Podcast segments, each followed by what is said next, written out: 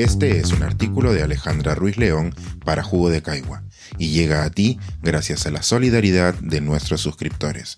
Si aún no estás suscrito, puedes hacerlo en www.jugodecaigua.pe. Más odio y violencia en español. La gran deuda que Facebook tiene con los hispanohablantes. Hace algunos años, cuando buscaba un trabajo de medio tiempo mientras estudiaba, encontré una oferta que parecía prometedora. Facebook abría un centro de revisión de información y requería miles, sí, miles de trabajadores en sus nuevas oficinas. Los requerimientos eran sencillos, pero especificaban que se debía hablar español de cualquier país de Latinoamérica.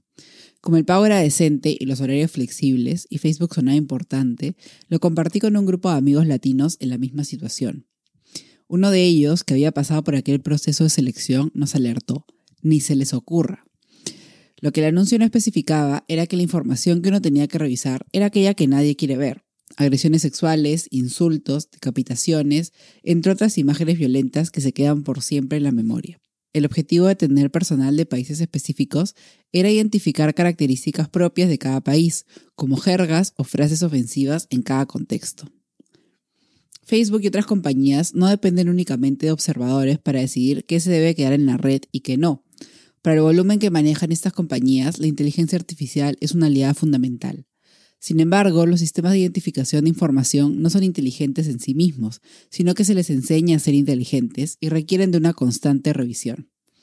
Actualizar la información no es solo un atributo de las máquinas. Aunque a muchos nos cuesta aceptarlo, si leemos una conversación entre adolescentes, es probable que no entendamos gran cosa. Quizás no sabríamos el significado que le dan a los emojis, ni qué significan algunos stickers, o algunas palabras con nuevas interpretaciones. No sabes qué se refieren cuando dicen basado o manchado, yo tampoco. Poco a poco nos vamos desactualizando. Cuando pensamos en compañías de tecnología como Facebook, nos crea conflicto pensar que están desactualizadas. Suelen estar un paso adelante de nosotros y la regulación que debe controlar sus acciones. Esta semana la compañía que se encarga de Facebook lo ha tratado de demostrar y anunció su cambio de nombre a Meta para incluir sus proyectos de realidades virtuales en las que podríamos interactuar. Sin embargo, debido a la reciente publicación de miles de documentos internos que han desnudado a Facebook, en lugar de preguntarnos si Facebook está suficientemente actualizada, nos estamos preguntando si alguna vez lo estuvo o lo quiso estar. Hace algunas semanas publiqué sobre los Facebook Files, una serie de artículos del Wall Street Journal sobre el impacto de Instagram en la salud mental de las adolescentes. Luego de esos primeros artículos han ocurrido varios terremotos internos dentro de Facebook. Se conoció que la persona que los compartió fue Frances Haugen, quien ha declarado ante los congresos de Estados Unidos y Reino Unido y prepara futuras participaciones en otros países europeos. Además, se han publicado más documentos, ahora conocidos como Facebook Papers, los cuales están siendo investigados por un colectivo de medios, en su mayoría de Estados Unidos. En la información que se va conociendo sobre estos documentos, hay un tema que nos debería preocupar particularmente. ¿Qué esfuerzos realiza Facebook para moderar los mensajes de odio y violencia en sus plataformas en español? A partir de las declaraciones de Haugen, hoy se conoce que el 87% de los recursos de Facebook se destinan a moderar el contenido en inglés, a pesar de que solo el 9% de sus usuarios hablan este idioma. Algunos artículos publicados por la Asociación de Medios que investiga Facebook Papers han demostrado el rol que ha tenido Facebook al promover la violencia en determinados países. Por ejemplo, como parte de los documentos filtrados, hoy se conoce que los mecanismos de Facebook solo identifican al 40% de contenido en odio en idioma árabe que se publica en Facebook y solo el 6% que se publica en Instagram. Esto ha sido un factor importante para entender cómo se comparte la información en países del Medio Oriente.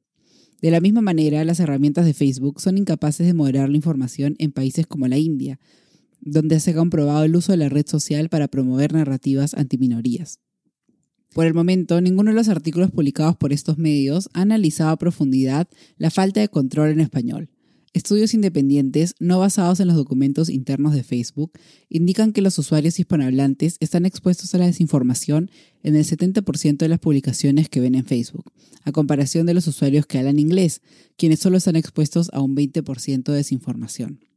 Los estudios también confirmaron que una publicación identificada como falsa en inglés es retirada en cuestión de horas o días, mientras que la misma publicación en español continúa en la plataforma durante mucho más tiempo, o nunca llega a retirarse, mientras prosigue su rumbo de desinformación en los grupos de WhatsApp, otra compañía de Facebook. Observar los casos en otros países nos lleva a preguntarnos qué responsabilidad ha tenido la falta de moderación de Facebook en los últimos acontecimientos de nuestro país. Compartimos con otras naciones la preocupación por el aumento de la desinformación sobre la pandemia y la polarización política.